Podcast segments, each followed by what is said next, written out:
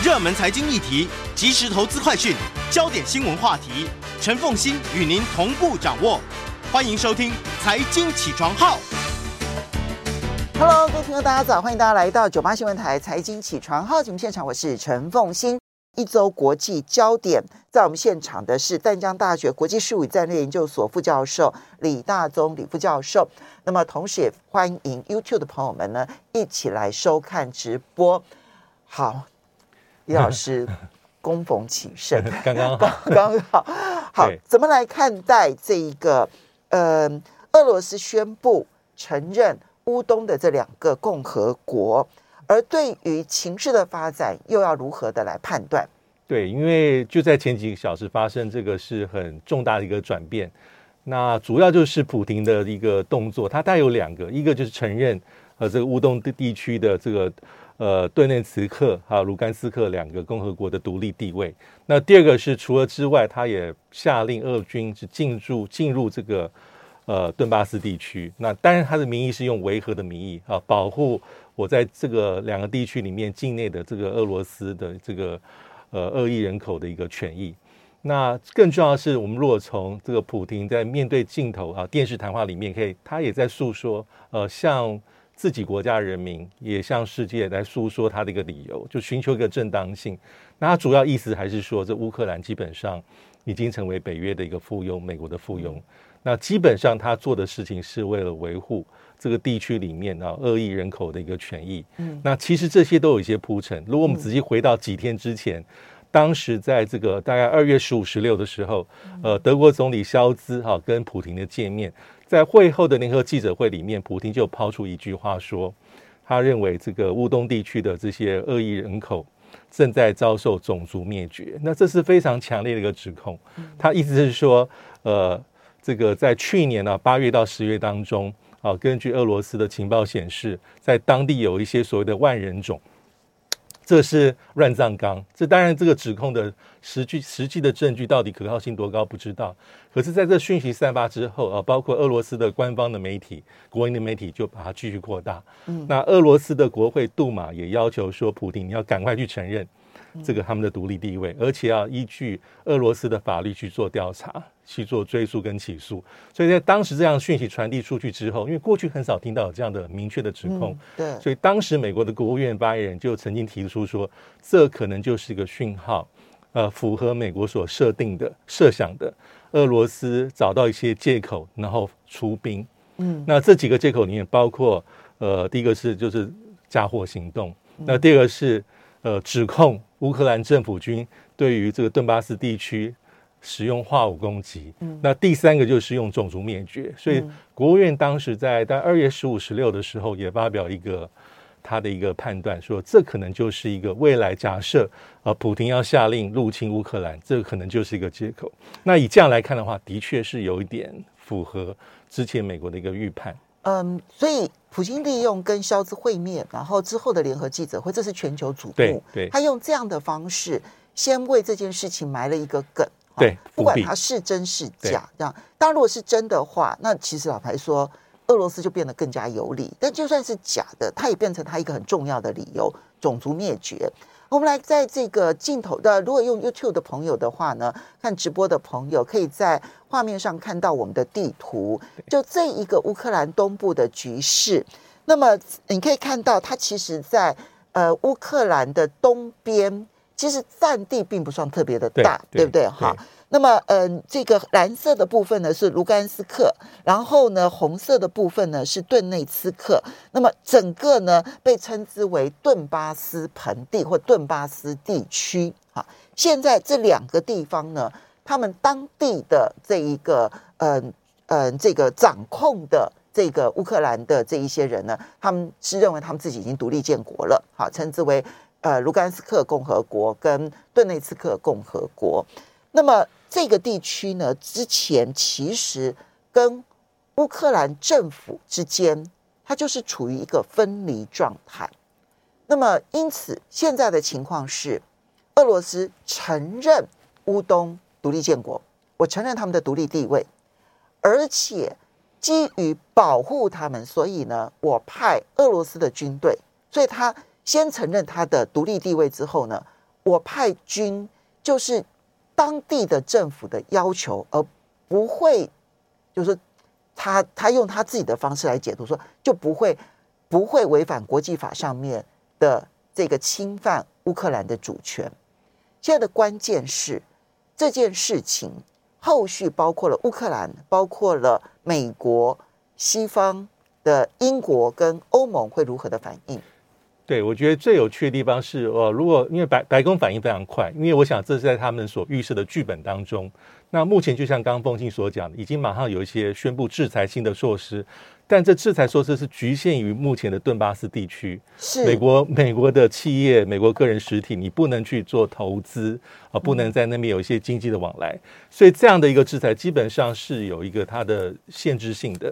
那他声明里面特别提到说，假设未来啊，这是个。这个假设句有那进一步的升级，跟俄罗斯的进一步的入侵行动，会提升它制裁的深度跟广度。换句话说，如果你的军队就是派到这样子的程度的话，那目前我们的制裁就结束了，就是到目前为止。因为那个制裁说美国不能到这个地方投资、贸易跟融资，其实这个地方量很小，量很小，对，量量真的很小。嗯，所以美国的制裁也是随着因实际状况的升级而会有一个逐步的升温，它没有说一次到顶，嗯、一次到最高的一个层级，因为这样子当然也不可能。有两种考量，一种是不希望这个局势继续往上走，第二也是保留自己一个制裁未来的一个空间，嗯、你不会是一次到位，一次到底。嗯，那其他国家可能包括像欧盟啊，包括像其他国家可能也会有陆续的一些跟进。嗯、那刚才其实讲到这个入侵。乌东地区其实还有一些有趣的一些相应的动作，就是，呃，也是没有多久之前哈、啊，这个，呃，这个顿内茨、卢甘斯克的这两个共和国啊，所谓共和国的领导者也发动一些把境内的居民。部分是进入到俄罗斯境内啊，用交通运输工具啊，设立临时的收容中心啊。当然，可能它是因为局势的动荡。嗯，那这两个地区里面的人民大概有七八十万，那目前是带五到十万人已经进入到俄罗斯的境内，可能是怕有一些后续的一些状况，因为实际的状况我们并不知道乌克兰政府军有什么样的一些反应，还是就让。这个俄罗斯的维和部队长驱直入，会不会有些纷争、小规模冲突？目前大家都不知道，因为没有这方面的讯息。但是它有个相应的一些动作，就是进入到俄罗斯境内，带有数万人。那目前这个呃俄罗斯的一个做法是，还给他们呃所谓的呃一万卢布吧，就是一些简单的他们的基本的基本的援助。对，那目前这些其实都是相互配合的一些铺陈的措施。所以。嗯，包括了这两个地区，他先把一般妇孺、老弱妇孺先移到他们所谓的大后方，移到俄罗斯境内去。对。然后呢，第二个部分，那那俄罗斯发护照哦，他其实在这个地方的他都发护照，然后同时给予就是你撤退的人给予一些一万卢布，虽然金额不大哦，可是以当地来说的话，其实至少勉强生存是没有什么太大的问题。对。好，但是。局势会不会再升高？那那我们现在要讲的是，其实这个地方在过去这一个礼拜，如果大家仔细观察的话，几乎所有的冲突都发生在这个地方。对对。那不管是乌东地区呢，指责俄罗呃乌克兰的政府军攻击他们，或者是乌克兰政府军指责乌东地区攻击他们，彼此之间其实确实都发生了炮击啦，然后这个这个攻击这些相关的这个事件。这件事情，俄罗斯进驻军队进驻了之后，冲突会如何的变化？这也要取决于乌克兰目前要怎么做哈。因为像是顿内茨跟卢甘斯克，虽然他们从二零一四年，呃，这个这个呃克里米亚危机之后就宣告自己的都这个自治的地位啊，成立共和国，但是其实他并没有完全掌控，其实乌克兰政府军还掌握这两个共和国里面还蛮大部分的面积。嗯，那目前就要看说，那你乌克兰，因为这已经是破坏现状，嗯、那俄罗斯现在要做的是造就既成事实，嗯、所以我们如果看白宫，看其他国家都在讲说，这是破坏乌克兰的领土独立跟领土主权独立跟领土完整。那面对这种小规模的，不是小规模，就是它是一定程度的入侵。那你的回应动作是什么？嗯，那你是除了寻求外交上的一些支持、澳元之外，你有没有一些其他军事上的动作？目前不得而知，但可能性可能并不是很大。因为等于是直接你面对面要跟俄俄罗斯所谓的维和部队，你要正面冲突了，这个几率不大，因为到目前为止，包括北约、包括美国都没有说要出兵，嗯，没有军事干预。就是今天早上，美国还在强调，美国绝对不出兵到乌克兰。对，他的手段就是军事、经济跟外交的制裁。嗯，那到就是去，然后再拿捏那个严重的程度到多高。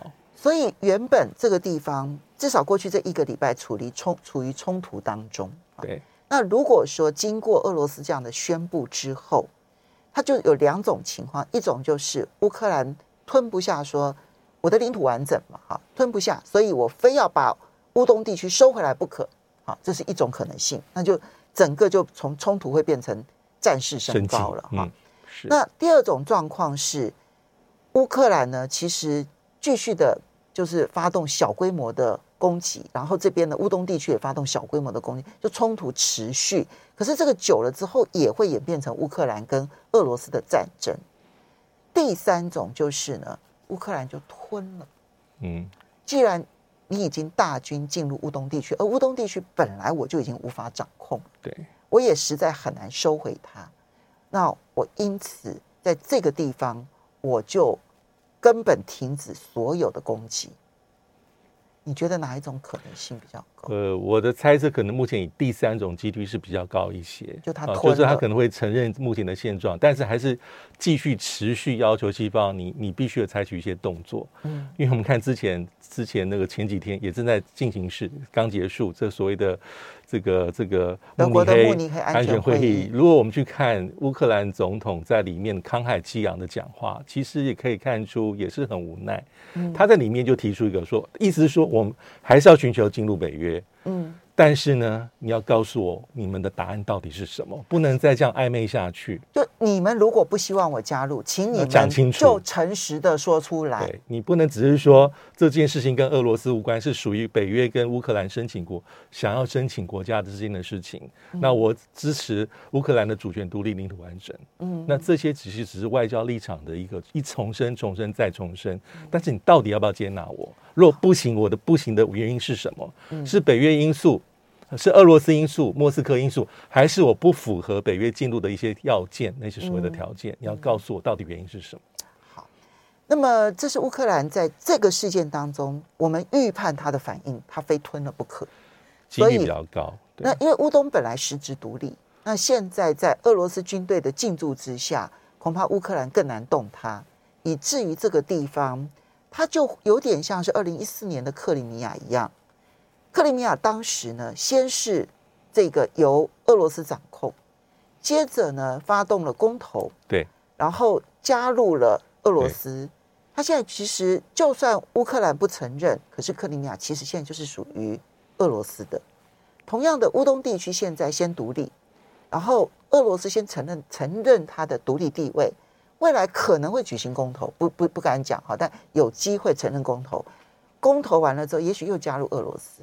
那么，所以这一次的乌克兰危机，上次的乌克兰危机丢了克里米亚，这一次的乌克兰危机，也许就丢了乌东地区，非常有可能复制二零一四年克里米亚。好，但是还有其他的问题，那就是外交冲突，外交的斡旋就结束了。欢迎大家回到九八新闻台财经起床号节目现场，我是陈凤欣。在我们现场的是淡江大学国际事务与战略研究所副教授李大中李副教授，他也是中华战略前瞻协会理事长。那么也非常欢迎 YouTube 的朋友们一起来收看直播。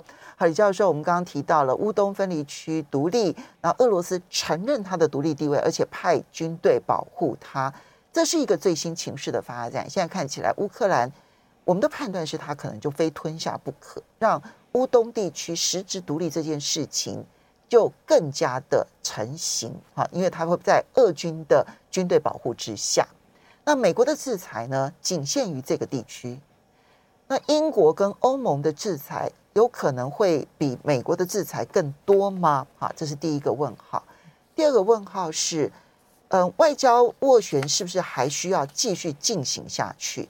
因为虽然解决了乌东地区的冲突问题，可是还是没有解决乌克兰加不加入北约的问题，所以两个问题，第一个是英国跟欧盟的制裁跟美国的制裁，它的强度会有差别吗？嗯，这个还无法判断，应该会有一些。之后的一些协商哈，就是说你的，因为目前看起来拜登的这个制裁范围就是一个缩小它的打击面，它并没有一步到位升级到最高点，也是为之后假设有更进一步的动作，它还有一些回旋的空间，呃，否则一次到位你基本上也没什么好谈的。对俄罗斯反正已经言尽于此，那也没什么好说。嗯，好，所以可能欧盟还有个别国家对于乌克兰这个最新的事这个事态的发展有没有一些？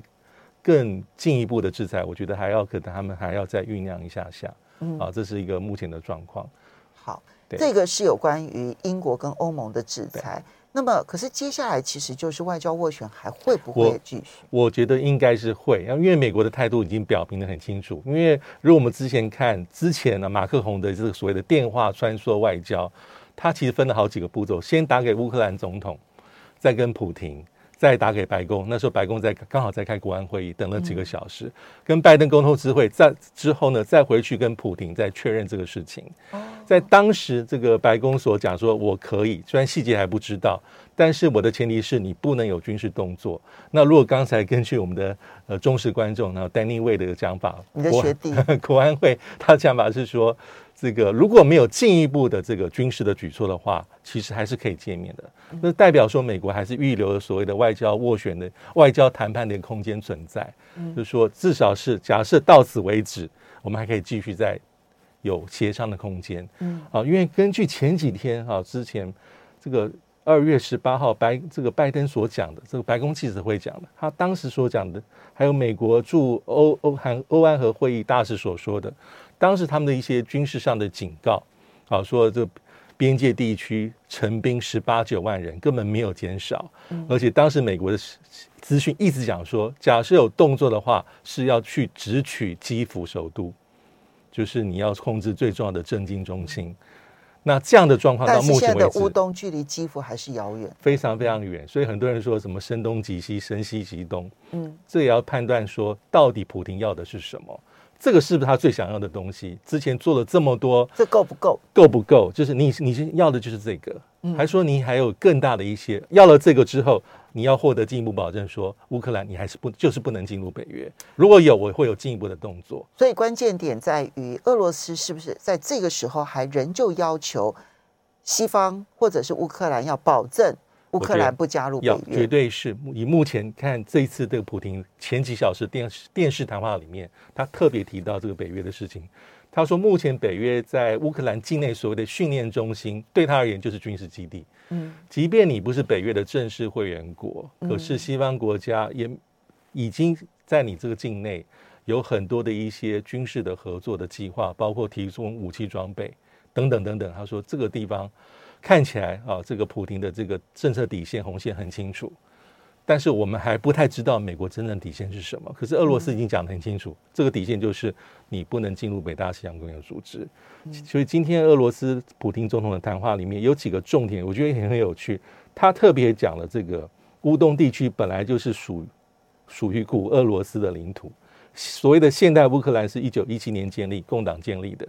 他的意思是在为他的一些军这些所谓的动作寻求一些更加的正当性，甚至本来就是我的一个，他等于是在铺陈乌东地区最后会加入俄罗斯。他现在这个铺陈的几率其实蛮高的，对不对？有可能就是复制。现在当然还没有这样子，是先先承认你的独立，那我派兵进去是为维维护情势，而且我已经发了你所有人民护照了。那之后下一步就看他的这个动作是不是会仿仿效克里米亚当时，当时是办了一个所谓的脱乌入俄的公投，嗯，那让这个正当性看起来比较强，然后再根据俄罗斯宪法相关的一些规定，那最后在对俄罗斯而言，他完成他所有该做的程序，可是对世界上多数的国家而言，这是破坏了一个现状，嗯，那而且美俄的关系从二零一四年到现在没有就好不起来，嗯，俄罗斯跟西方。经过这一次事件的话。更更难了。好，所以呢，这件事情之后，当然后续影响的就是那个斡旋外交哈，外交的斡旋上面要如何的持续，它当然就出现了一个大变数了哈。那美国看起来是还是愿意继续跟普京见面的哈，然后甚至于最最最直接的观察就是，二十四号那么原定的外交部长的会面，应该会不会会面？对啊，因为这个就是一个前兆，就呃，美国的布林肯，啊、国务卿布林肯跟俄罗斯的外交部长拉夫洛夫，他会不会在二十四号会面？对，如果会面的话，就代表所有的外交谈判还在持续，还在持续，而谈判的重点还是在北约这个议题上面。对对，好，那我们接下来再来看到的是。那慕尼黑安全会议也就是这样的一个结果了吧？哈，谈了半天。对对对，好，现在来一个关键：中国大陆对于乌克兰的议题到底要采取什么样子的态度？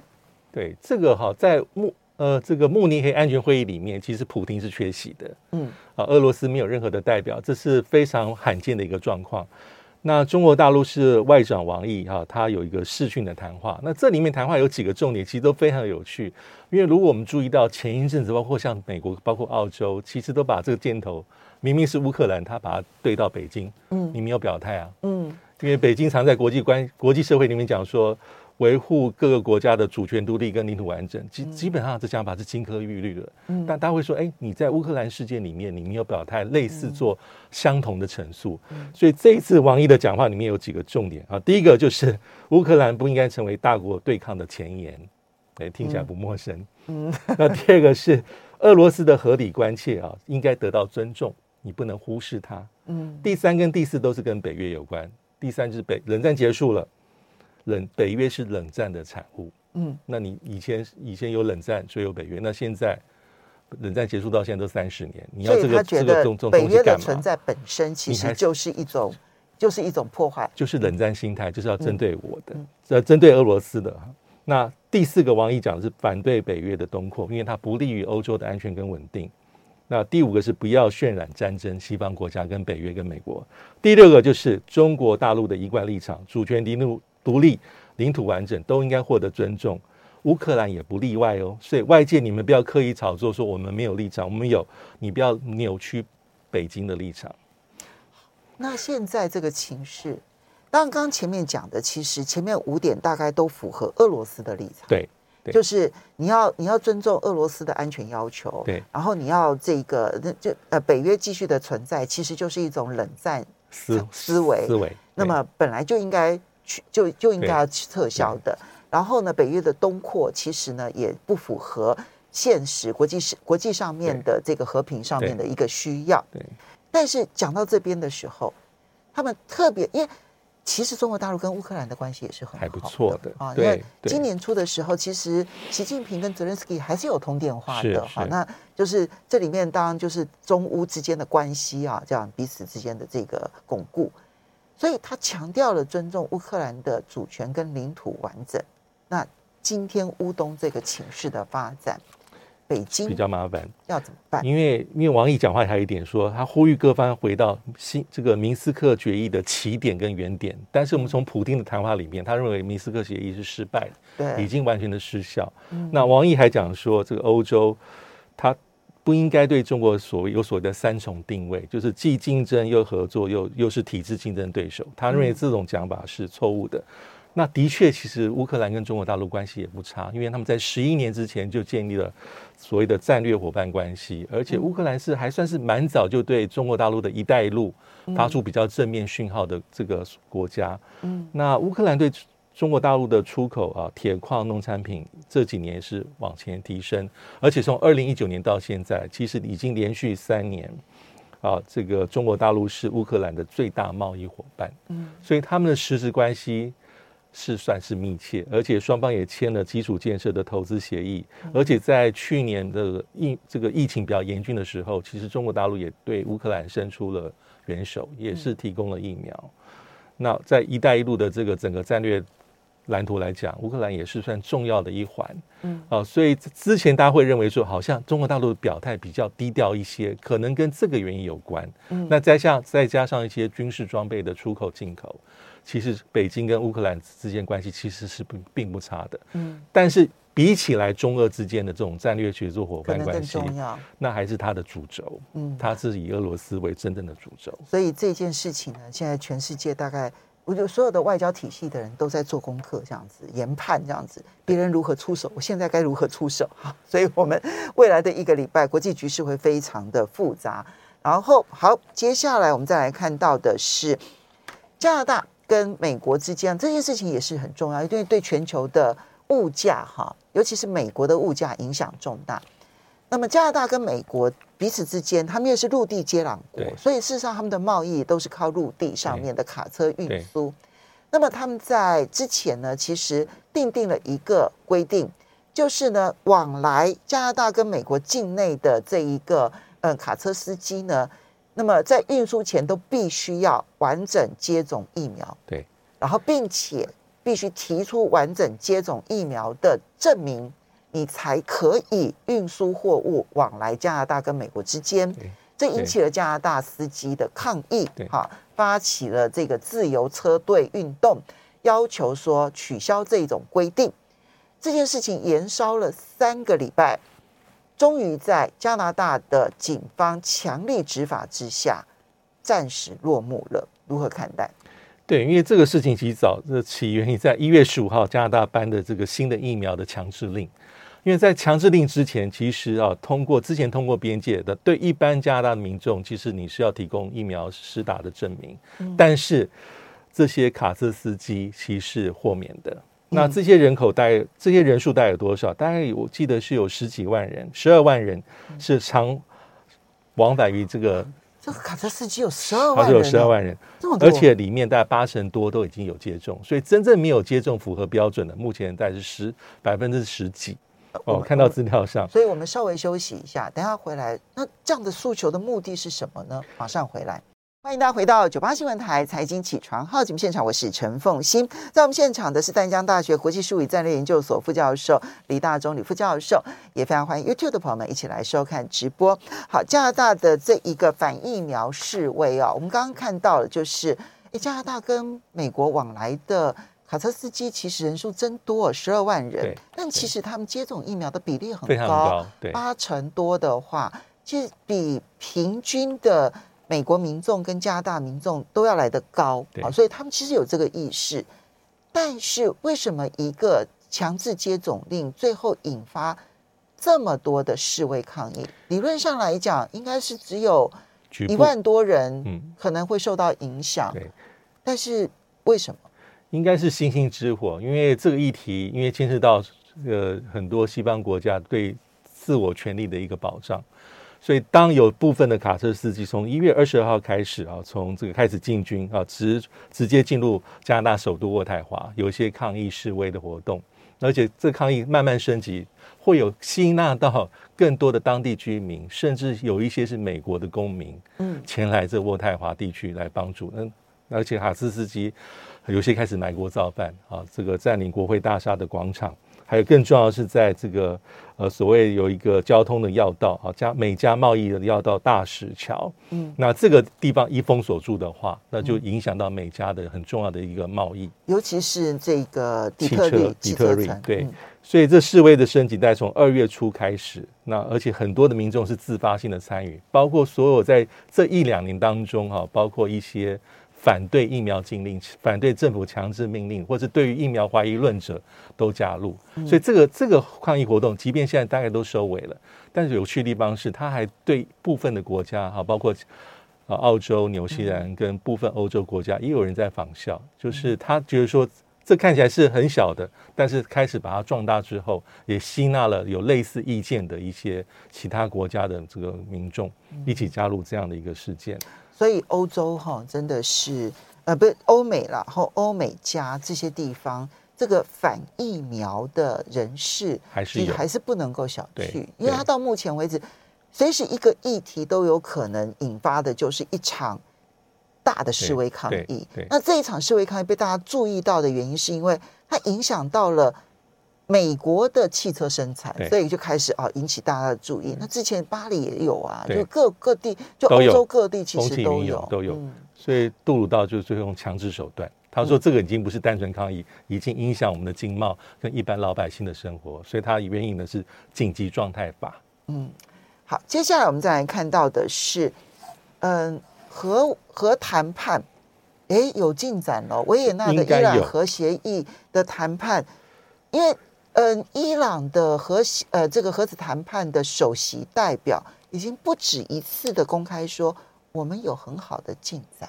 其实国务美国国务院也有类似的讲话，就是说，其实可能大家一般预测是距离最后的谈判结果不远了。嗯，但是前几天就是有一些正面迹象，包括伊朗说我可以同意跟美国换球，但他特别讲说这跟协议本身没关，这是属于人道。但是这些都是在酝酿、在铺陈最后谈判可能城市的一个一个好的一个氛围。嗯，但是在前一两天啊，有一个小小的变数，就是杀出一个程咬金，就伊朗的国会。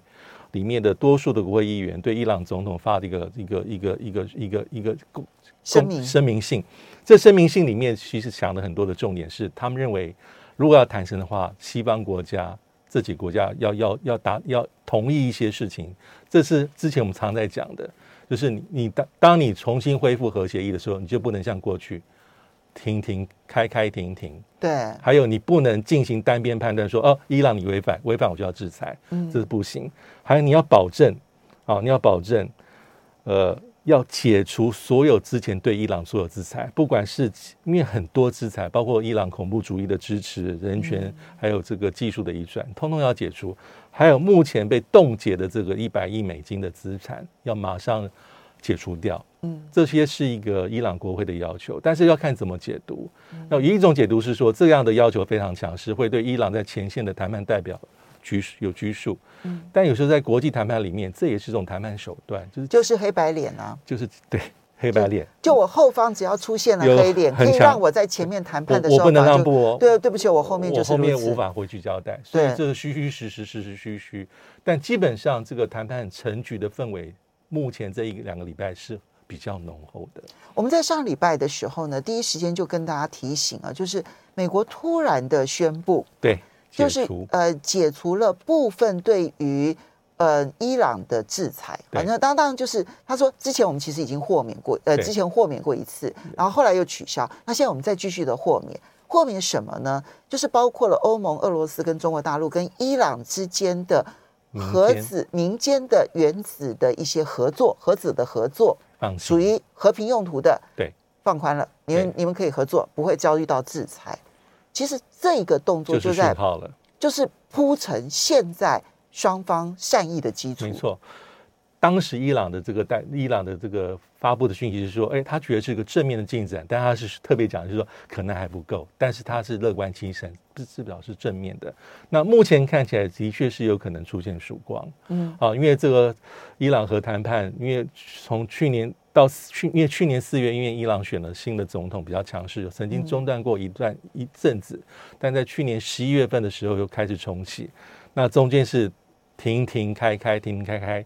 到二月八号，二月初的时候，第八轮又重新恢复。嗯、那现在是到了二月下旬，嗯，其实，在短暂的时间之内已经有些进展，所以这也有可能是目前这个拜登政府在这个领域里面，在外交成绩单上可能可以拿得出去的一个东西。嗯，啊，因为不容易，嗯，外交当然到目前为止，它其实都还算是间接谈判，间接谈判，对，对，还没有这个伊朗跟。美国之间的直接谈判，那这样子的话，它的效力会不会受到限制？我们要观察它后续会不会成真的话，要观察哪些重点呢？我觉得就要看目前谈判的结果哈，因为呃，川普是在二零一八年说我片面宣布我说退出，那退出后的一年多之内，伊朗慢慢的也开始对于过去的这些承诺也开始弃守。